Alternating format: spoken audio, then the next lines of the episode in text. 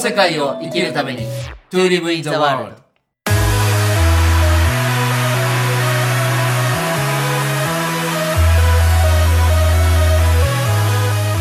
大ちゃんこんにちはこんにちは、なきさん。あの大ちゃんも僕もそうだけどはい。結構人と会うことが多いじゃないですか多いですね。ね多分年間でまあ大ちゃんはあまりこう名刺自分から配ったりしないのかもしれないけどはい。僕はやっぱ仕事絡みの人が多いから結構名刺をこう渡す機会もらう機会多いんですけどねうんやっぱり1年間でやっぱ何百枚ってこう減ってるんですよね毎年こう追加して大体500枚単位でこう追加していくんですけど、うん。まあ人に多分2人とも会ってるとはい。でもそれがご縁があるかどうかっていうとまた別問題で、うん。一回しか会わない人ももちろんそれもご縁ですけど、なんかこう、なんかたまにしか会わないけどずっと続いていくご縁ってあるじゃないですか。ありますね。なんかね、あのーちょっとそういうご縁について今日はお話ししてみたいなと思 って。はあ、これまたなかなか深淵なテーマです ね。あのーあのはい、前、運について話したじゃないですか。はい、運とは何かみたいな、はいで。運も結構深淵で測れないテーマじゃないですか。そうですでね、。縁も同じぐらい難しいなって今聞いてて思いますね。あー特にね、僕も大ちゃんも今、オンラインの中でコミュニティみたいなことやってるので、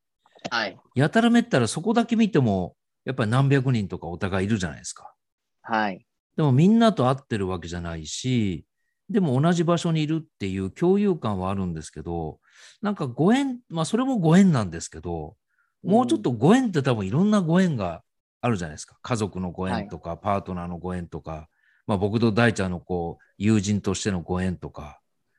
いろんなご縁があるんだけど、やっぱりなんか循環してくんだなっていうのはすごく今感じるんですよね。循環。うん。あのーうん本当にさっき言ったけど、たまにしか会わないけど、なんかずーっとなんかつながってるご縁もあれば、なんかすごく盛り上がるけど、残念ながら切れてしまって、ちょっとこう、あのご縁が薄れていく人もいれば、なんかいろんなやっぱりご縁があるけど、なんかやっぱり循環していくっていうかね。うんうん、で別に多ければいいってものでもないしやっぱり少ないご縁の人たちをと大事にずっと行くっていうのも全然 OK っていうか、まあ、そもそもいうん良し悪しがないと思うんですけどやっぱご縁によって自分、ね、前回話した、あのー自分をどんどん外していくっていうかうん自分がこれだって決めつけないっていう一つの尺度がやっぱりご縁っていうのが大きく関係していくと思うんですよね。ああ、いいですね。うん。大ちゃんはどうその辺ご縁って聞いて、なんかどういうイメージというか、自分が大うんな事にんかしてる。自分が縁を育んでいくものと、自分の意思を問わずなぜかつながったり、なぜか切れてしまうもののなんか2タイプある感じがしますね。ああ。なんか意識的につなごうとするからやっぱりつながる縁と、はい。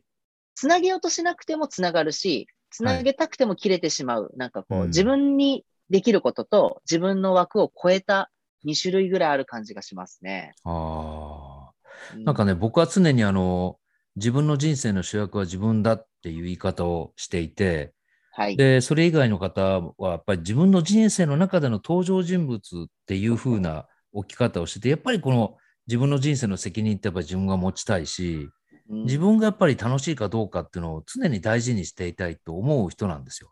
はい。で、最近改めてその編集っていうのが僕の大きな自分の人生のテーマだなっていうのが、本当にもう25年ぐらいやってるのもあるし、本作りを。で、編集って考えた時の僕自身のあり方っていうところを見ると、やっぱきっかけ作りなんですよね。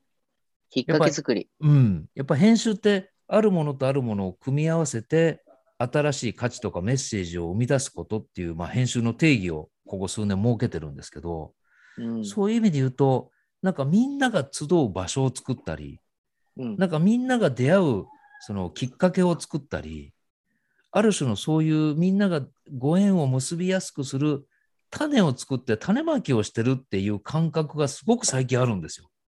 うん、まさにあの演技ですね、それは。うん。で、じゃあ僕自身がすごくご縁を大事にして、たくさん知ってる人はたくさんいるけども、その中でやっぱり自分の思ってることを表現して共有し合える、まあ、ご縁の人っていうのはおそらくそんなに数は多くないんですよね。うんまあ、大ちゃんもそのうちの一人だと僕は思ってるけど、はいだか。らそうなった時に、あ僕はどっちかって言ったら、その自分のご縁がどうこうっていうよりも、人のご縁が結びやすくするなるようなきっかけを編集するんだなっていうのは、ここはやっぱり10年ちょっとぐらいの自分の活動を見てても、おおそらく、まあ、こんなことね、あの、大きいとこでこう話したりはできない、しないんですけど、あ、なんか、直樹さんをきっかけに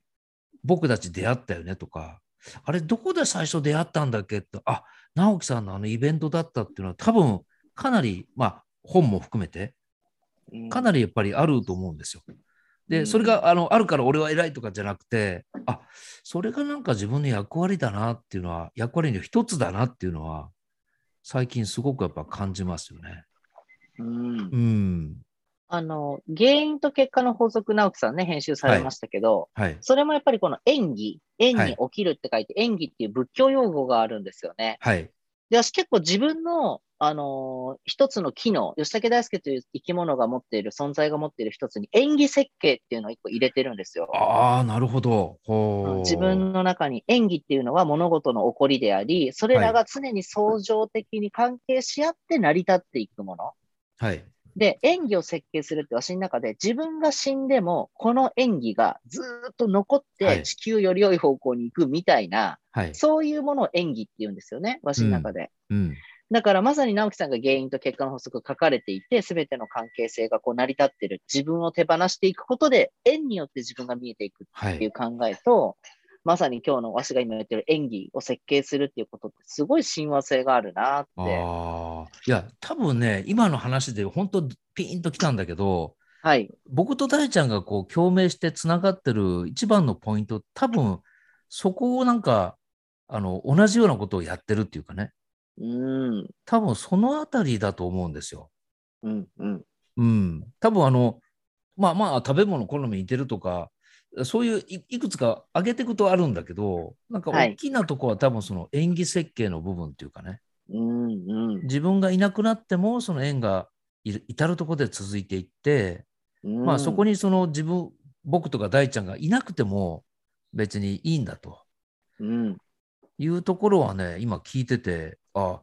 あ俺も同じだなと思いました、それは。いいですよね。普通は、うん我が我がみたいな、俺がやってやるぜ、俺が世界を変えてやるぜとか、俺がなんとかをやったんだとかになりがちですけど、はい。わしらはなんか自分たちがいなくなるために、自分たちが必要とされなくなってもいいように自分を生きるっていう、なるほど。あー こういうとこあるな。ねえなんかそこは通じますね、すごく。うん。でも、それをね、本当に自分の中で、あみんながつながってくれていいなとか、仮にその、つなげた人たちと僕の縁が薄くなったとしても、うんなんかその、なんか元である喜びっていうかね、なんかそれを自分がこう実感として持ってれば、本当にもうそれで結構お腹いっぱいだなっていうのはありますようんね。ううんんいいですね。うん。そう、だからそういう人がもっと増えてくれればね、うんなんかもっともっと日本も変わってくるだろうし、はい。やっぱりそれこそ未来設計の選択肢がどんどん増えていくと思うんですよ。増えます。うん、そこでやっぱり教祖みたいに、いや、それ俺がいやきっかけなんだから、俺を抜きに会うなよとかね、ななんかそういうこ。 とを言っちゃう人もいるじゃないですか。かわいい。うん、でもそういうことを言い出すとね、本当にもう全体のバランス、せっかくいい感じで動き始めたのに、すごくあのバランスが崩れてきたりとか、うん、しますねう。ん、やっぱり自分のこう品を落とすみたいなところにもなるので、うんまあ本当かこうわかりますね、あの大ちゃんと共有できる話としてこう今日お話をさせていただいてるんですけど、でも、うん、そういうのを抜きにしてもね、やっぱご縁って面白いなと思うんですよ。面白い。非常にうんわしらを構成するすごい大きい要素ですよね。人そうですよね間ですから、わしらは。人と人の間に生きる存在ですからね。うん、だからその関わり方によってねやっぱりあんまりこう人と会って群れたりするのが好きじゃなくて一人でいたいっていう人ももちろん OK だしうんでも、そういう人だってつながってる縁で生かされてるっていうとこあるじゃないですか。ありますね。うん、なんかあなんの、か私、一個皆さんにワークというか、おすすめでや,、やったらすごくいいよっておすすめがあって、はいこの世界で話したことあるかなイマジニアではいつも話してるんですけど、はい。キーパーソンリストを作ってくださいって話をこの世界でしましたああ、なんか以前あった気もするけど、もう一回行きましょ ?OK です。キーパーソンリストって何かっていうと、まさにご縁の確認、ご縁の整理で、う。はい。今の時点で、あ、一生涯この人と付き合っていきたいなとか、あ、この人と一生涯付き合っていくだろうなっていう人の名前を書くんですよ、全部。おうおそれが2人の人もいるかもしれないし、30人の人もいるかもしれないし、50人の人もいるか、100人の人もいるかもしれないけど、それはできるだけ濃く、人数を出すことが大事なんじゃなくて、うはい。本当に自分が一生涯この人とこれから死ぬまでは付き合っていきたいっていう人の名前を書くんですようんうね。ん。で、まずそれでいいです。それができて日付を書いとくだけで、たまにその紙を見直したら、あ、これだけの人と生きてるんだなっていうのがわかる。はい。これがまずファーストステップ。はい。で、次は余裕がある人は、その人たちと最終的にどんな関係でいたいのかとか、その人と何を達成したいのかとか、その人とどういう生き方を一緒にしたいかっていうのを書くんですよ。名前の右側に。はい。そうするとバージョンアップする。ああ、確かに確かに。で、バージョン3は、そのリストの人に最低月何人は連絡するとか、この人にはなあー用事がなくても絶対月1連絡してみるってするとはい演技が起きるんですよ。はい。つながってたけど、意識して物理的に連絡を取ったり、一緒にご飯食べに行くことによって、眠ってた演技が起き始めるんですよね。ほうこれすると人生の流れがめちゃくちゃ変わるので、ああ、確かに顔聞いてるだけで変わるね。うん。これだか今ら日のは結構、い俗に言う神回かもしれないね。 あ、神回だ。いややった。いや、これね、あすいません。あの、これはすごくね、大事なことだと思った。だから僕も無意識に頭の中でやったりしてるけど、はい。確かにそれをちゃんと紙に書いてね、はい。なんか具体的なこう人の名前と、今言ってくれた、どういう縁でいたいのか、実際じゃうあん。定期的に連絡してみる、また演技が起きるっていうのは、うんあ演技が起きるって言い方おかしいのか。演技に縁つながが起きっる。うう。ん。いや、それはすごく、確かに、いや、みんなやってみていいかもしれないですね。ね、できますよね。特にね、だんだん時期的に、あのー今年2021年の総括するような季節になってきて、はあい今。年どうだったかなって振り返ることがね、えー多くなってくると思うので、ぜひこれは実践してみてほしいですね。